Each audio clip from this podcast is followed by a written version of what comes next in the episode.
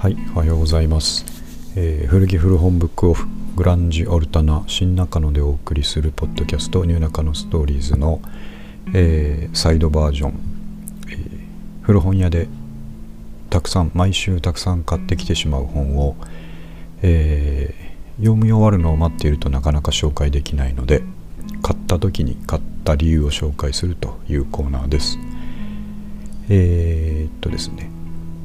まあ、いつも4冊か5冊かずつぐらい紹介すると大体10分15分になるのでそのくらいがいいかなと思ってやってるんですけどまああの1回に買うのが4冊5冊じゃない時の方が多くて、まあ、10冊以上買うことの方が多いんですけども、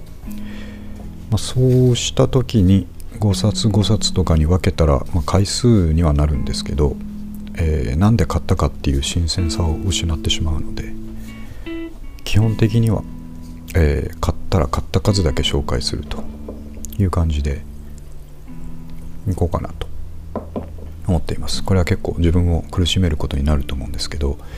いやまあなかなか読まれない本への食材のためにですねそういう形でやっていこうと思っています、えー今日は123456789あちょうど10冊ですね、えー先週末に10冊買ってきたものを、えー矢継ぎ早にご紹介したいと思います。えー一つ目、え沢木幸太郎さんの「深夜特急3」ですね。えーと深夜特急はあの冒険のドキュメンタリーであり、えー物語でありというですね好きな方も多い小説だと思うんですけれども、えーとよくよく考えたら僕は深夜特急のことを好きでよく知っているつもりで実はあの大沢たかおさんが主演の NHK でやってたドラマしか見たことがないということに今更ながら気づきましてこの間から、えーブックオフで深夜特急を見つけるたびにですね、えー123というふうに買っていっております、まあ、これからも番号飛んでてもちょっと、えー見つけ次第深夜特急は買おうかなと思っています。であらすじを深夜特急3のですねはインドネパール編のあらすじを読みます。風に吹かれ水に流され偶然に身を委ねる旅。そうやって私はやっとインドにたどり着いた。カルカッタでは路上で突然物乞いに足首をつかまれブッダガヤでは最下層の子供たちとの共同生活を体験した。ベナレスでは街中で日々演じられる生と死のドラマを眺め続けた。そんな日々を過ごすうち私は自分の中の何かから一つまた一つと自由になっていった。ということですね。はい。えー、とその大沢たかおさんのドラマもう20年以上前だと思いますけど、えー結構あの何て言いますかドキュメンタリータッチな作りになっててすごい新鮮で面白かったなっていう印象があります、えー本を改めて読むのも非常に楽しみにしています。はい次。ではですね次は、えー、とテレビにもよく出ていらっしゃる、えー、藤隆さんですよね。隆さん。はい、えーの本でドフストエフあもう一回読みますね。ドストエフスキーの人間力。という、えー文庫本です。えー、とこちらはですねあ斉藤さんはあれですよね。あの声に出したい出して読みたい日本語の作家の方ということで有名ですよね、えーちょっとあらすじを読みます。ドストエフスキー作品の登場人物はなぜこんなにも魅力的なのか。罪と罰のラスコーリニコフなど作品の登場人物の細部に踏み込んで過剰な面白さを発見。その個性イコール癖が技と化して生きるエネルギーになっていることを見抜き彼らが放つ独自の人間力を躍動する文章で解き明かす若き日よりその作品群を愛読、えー断歴してきた著者ならではの洞察に満ちた人間論ということです。えーと私はあのドストエフスキーの一連の作品はですね、えー読もう読もうと思いながら実は、えー罪と罰とか手には取ったことあると思うんですけど多分最初の数ページしか読んだことがないというお恥ずかしい、えー形ですね。あとはカラマゾフの兄弟とか面白いとは聞きますがやっぱその重厚さに押されて読んでないという感じがありますので、えー、まずはこういったサイドストーリーから読んで、えー、読みたいなと思ってから本編に行こうかなとはい次、えー、次はですね、え外人の作家の方で R・ ナイチンゲール人間は自分が考えているような人間になる。というですねちょっと自己啓発っぽい、えー、内容だと思います、えー、この R・ ナイチンゲールさんっていう方の著者紹介のところちょっと読みますと1921年生まれアメリカでは人間開発の神様としてその名を知られイギリスでもエリザベス女王に特別拝拝拝見ですかね。それなど世界中から大きな信頼を寄せられた。というような、まあ、やっぱ自己開発自己啓発系の、えー、方ですね、うん。まあ、こういうのはあんまり読まないんですけども、えーまあ、このタイトルがですねちょっと気になって。人間は自分が考えてるような人間になる。というのは、えー、とこの後紹介します、えー、森博先生もエッセイとかでよく言ってるような言葉で、えーまあ、どんなシチュエーションであっても、まあ、どんな、まあ、貧富の差とかですね格差とかありつつも、えー、人間はその選択肢において自分がこうしようと思った方向に良くも悪くも進んでるわけなので自分が考えているようにしかなってないですよというようなことをよく森先生もエッセイとかでおっしゃるんですけれども、まあ、その通りのことがタイトルに書いてあったので、えー、そんな発見がまたもう一つあるような内容だといいなと思ってちょっと買ってみました。はい、ではそれに続いてその森先生のですね、えー、森博先生のエッセイ最近出してるエッセイ集の、えー、シリーズ。で「ツンツンブラザーズ」というタイトルの、えー、エッセイ集がありましたので買ってきました、えー、森博先生は僕が一番好きな先生作家の先生なので、えー、本もなるべくですね、えー、新刊を定価で買うようにしてるんですけどもやっぱりまあブックオフの棚にですね綺麗な状態で、えー、100円のとこに置いてあったりするとそれが持ってないやつだったりすると森先生すいませんと思いながらも、えー、買ってしまいます。でこのシリーズは、えー、文庫本の見開き2ページを、えー、1つ1セットとしてエッセイが100編収められているという形式でもうたくさん出てますね。10, 10シリーズぐらい。クリームシリーズというエッセイ集が10シリーズぐらい出ています。で穴森先生のですね、えー、いろんな考えが書いてあって、えー、まあ、日々刺激を受けるわけですけどもちょっとあらすじを読みます。実は全てのものがいなくなる運命にある。生きていることこそ奇跡的な状況なのだ。都会を離れ森に暮らす人気作家が考える社会の在り方日々の送り方。少しだけ発想を変えれば目の前の世界が全く新しくなる。素朴な疑問から導かれる深い答えが衝撃的な大人気エッセイシリーズ第8弾。ということです。ツンツンブラザーズですね、えー、森博先生はあのー全てが F になる。ドラマにもなりました。全てが F になる。で、えー、小説家デビューした方でもともと大学の、えー、名古屋大学工学部助教授として勤務する傍ら、えー、自分の趣味にお金を使いたいのでそのお金を稼ぐためにアルバイト感覚で小説を書いた。ら狙い通り当たって以後人気作家になっているという方ですね。その後大学も辞められて完全にこう趣味に生きてるという非常に羨ましい、えー、生き方をされてる先生ですね。僕はあのさっきも言いましたが一番、えー、好きな小説家の方で、えー、その中でも一番好きなのが、えー、木島先生の「静かな世界」という、えー、小説がありましてまたいつか紹介したいと思いますが、えー、っとそれが好きですと。いうところですね。森先生に関してはまたお話ししたいと思います。はい、えー、次々いかないと10冊終わりませんので次がですね、えー、これは、えー、ミステリーであり冒険小説であります。えー、というとですね。有名なものなんですけども「えー、シャドウ81」シャドウ81と書いてありましてルシアン・ネイハムさんというアメリカの作家の方ですよね。の、えー、冒険作家ミステリーです。であらすじを先に読みます。ロサンゼルスからハワイに向かう747ジャンボ旅客機が無線で驚くべき通告を受けた。たった今この旅客機が乗っ取られたというのだ。戦闘爆撃機のパイロット。だがその機は旅客機の死角に入り決して姿を見せなかった。犯人は204名の人命と引き換えに巨額の金塊を要求。地上にいる仲間と連携し政府や軍 FBI を翻弄する。斬新な犯人像と周到にして大胆な計画。冒険小説に新たな地平を切り開いた名作と。いうことです。えー、っとこれいろんなですね、えー、ミステリーのベスト本ですねこのミステリーがすごい的な本でたびたび挙げられる「シャドウ81」という話なんですけども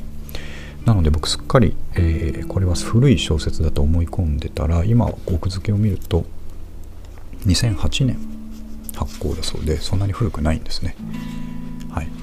えーと、これ本当にさっき言ったようにいろんな人がですねベストに掲げてる、えー、小説ですので読むの非常に楽しみにしております。はい続けてミステリーつながりで、えー、アメリカ探偵作家クラブが編集しました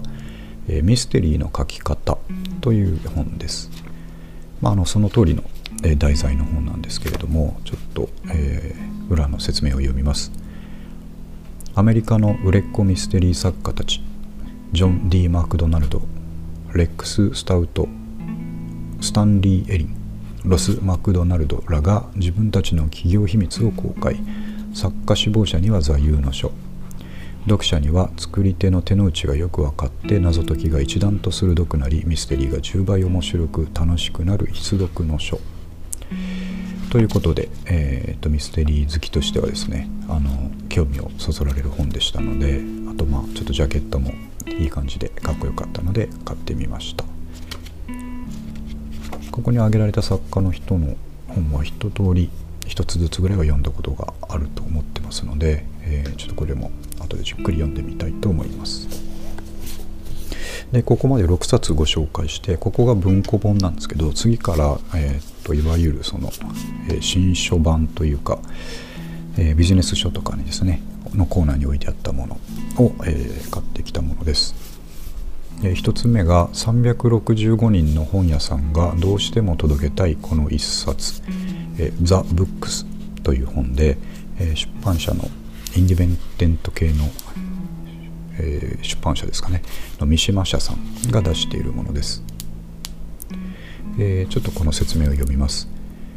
三島社は原点回帰の出版社として2006年10月に創業。現在メンバーは7名。全員全チーム、えー、編集営業資格系やの仕事をするというスタイルで東京自由が丘京都府城陽市の2拠点で一冊入魂の出発活動を展開中。取次ぎ店などを介さない直取引という営業スタイルで一冊を全国の書店に卸している。この本はウェブ雑誌平日開店三島マガジンの今日の一冊にご協力いただいた書店員さんを中心に新たにどうしても届けたい一冊を選書してもらい手書きのキャッチコピーと紹介文を添えて構成した。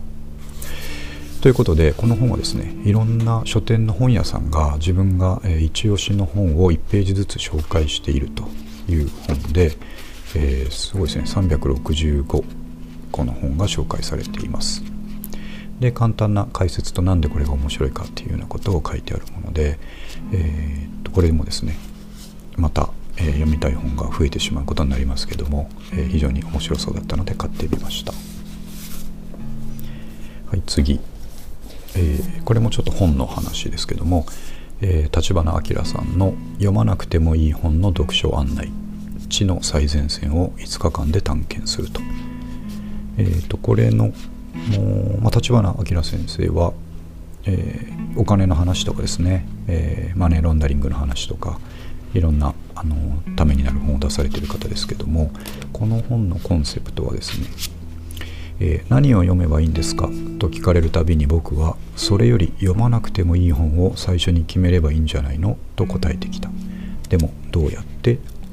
ということですね、うん。えー、なぜこんな変なことを思いついたかというと何も何を読めばいいんですか？って、えー、しょっちゅう聞かれてその話を聞いてみるとこういう質問をする真面目な若者はすでに読むべき本の膨大なリストを持っていてそのリストにさらに追加する本を探している。その結果読まなくちゃいけない本がこんなにたくさんある。まだ全然読んでない。自分はなんてダメなんだ？というネガティブスパイラルにはまり込んでしまう。ということでえこんなことにならないように立花明先生がですね今まで、え読んできた本の中から、えー、それよりもこれは読まなくていいからこれ以外を読めばいいんじゃないという読まない本を紹介読まなくていい本を紹介してくれるという内容ですね。で読まなくていい本のコンセプトというか基準はですねもう、えー、パラダイムシフトとかがその業界で起きてしまってもう過去の情報になってるもの過去の概念になってしまってもう学ぶ必要がないとまあ、歴史とかで言うと今までこういう歴史だと思ってたのが後の発見でやっぱり違ったっていうのが分かったというようなことがあったとしたらその間違ってた時の情報を読まなくていいじゃんという話ですね簡単に言うと。というこの本は読まなくていいよっていう本を教えてくれるという面白い、えー、企画ですね。はい。そんな本買ってきました。じゃああと2冊。えー、っとですね1つはえー、Google 流疲れない働き方、えー、これもまあよくあるビジネス書だと思うんですけれども、えー、とパラパラっと。あこれちょっと元 Google、えー、People Development ってことは人材開発ですかね、えー、の責任者であったピョートル・フェリックス・グジバチさんという方が書いているものです。元 Google の人の本とかねいっぱいありますよね。でこれ、まあ、パラパラとめくっていて普通こういう本をですね僕手には取りはするものの中見てですねああ行間が多いなとかですね空白が多くてページ数稼いでる感じの本だなとか思って買わないことが多いんですけども、えー、とこの本は結構、えー、面白いこと書いてありそうだなと。疲れている時は頑張らないとかいうタイトルを見るですとですね、えー、常日頃そう思ってる自分の背中を強烈に押してもらえるということで都合よく、えー、解釈をですねまた強化できるなと思って買ってみました。はい、なかなか面白そうなので楽しみにしています。はい、では最後10冊目、えー、これもビジネス書ですけれども、えー、問題発見力分析力解決力がしっかり身につくフレームワーク使いこなしブック吉沢淳徳さんという方が書いている本です、結構昔の本だと思うんですけどあのビジネスのフレームワークっていうことで、えー、よく聞く略語ですよね。あの例えば例えばですね。あスウォット分析。強みとかの、えー、強み弱みを整理するスウォット分析とかですね、えー、マインドマップ。コアコンピタンス分析。MECE ロジックツリー KPI PDC、まあ、PDCA とか KPI はもうあれですねみんなお使いの話かと思いますけどそういった、まあ、あのビジネスの、えー、問題解決とかに使うフレームワークを1ページずつあのちょっと楽しく簡単に説明してくれてるというところなんですけども、えー、こういうのってですね、まあ、仕事してると、えー、こういうふうに考えるといいよみたいなことをですね、まあ、研修とかの本とかで読んでその時はですねいいなと。これ使って、えー、ちょっと仕事楽にしようとか思うんですけどすぐ忘れてしまうので、えー、こういうちょっと一覧化して網羅された本を手元に置いといてですね、えー、思い出しながらこういう時はこれ使ったらいいのかなとか思えるといいなというですね、えー、すごく意識の高いことを思って、え、買ってきたんですけどもそう思って買ってきた本が結構家にたくさんありあまり読まれないまま置かれていると。いう状況に、まあ、なってることは否めないんですけども、まあ、前から言ってる通りですね。買おうと思った時の気持ちそしてこれを買おうと思った時に僕はすでに数ページ数パーセントその本を読んでいる状態にあると。いうことが、えーまあ、都合よく考えて肝なのかなと思ってますんで、まあ、いつあればいつかね読むでしょうしいつか役に立つかもしれない。まああの毎回の言い訳ですけどもそういう気持ちで、まあ、どうせ安いし、えー、買っておこうと思って買いました。でこういう本ってまあ開いた時にですね字がちっちゃすぎて読む気にいきなりならないっていうやつが多いんですけどもこの本は、まあ、その、えー、個ずつ深掘りはしてないんですけども、えー、これはこういうものだよっていうのが、えー、イメージと絵とかふんだんに使ってあってですね、えすごく分かりやすそうだなと思ったので、え買ってみました。そうですね。必ずや読みたいと思っています。何年後か。はい。ということで、え、10冊駆け足でご紹介させていただきました、え、今週末もおそらく、まあ、こんぐらいにはならないかもしれないですけど買うと思いますんでまたご紹介させていただきます。はいじゃあ終わります。ありがとうございました。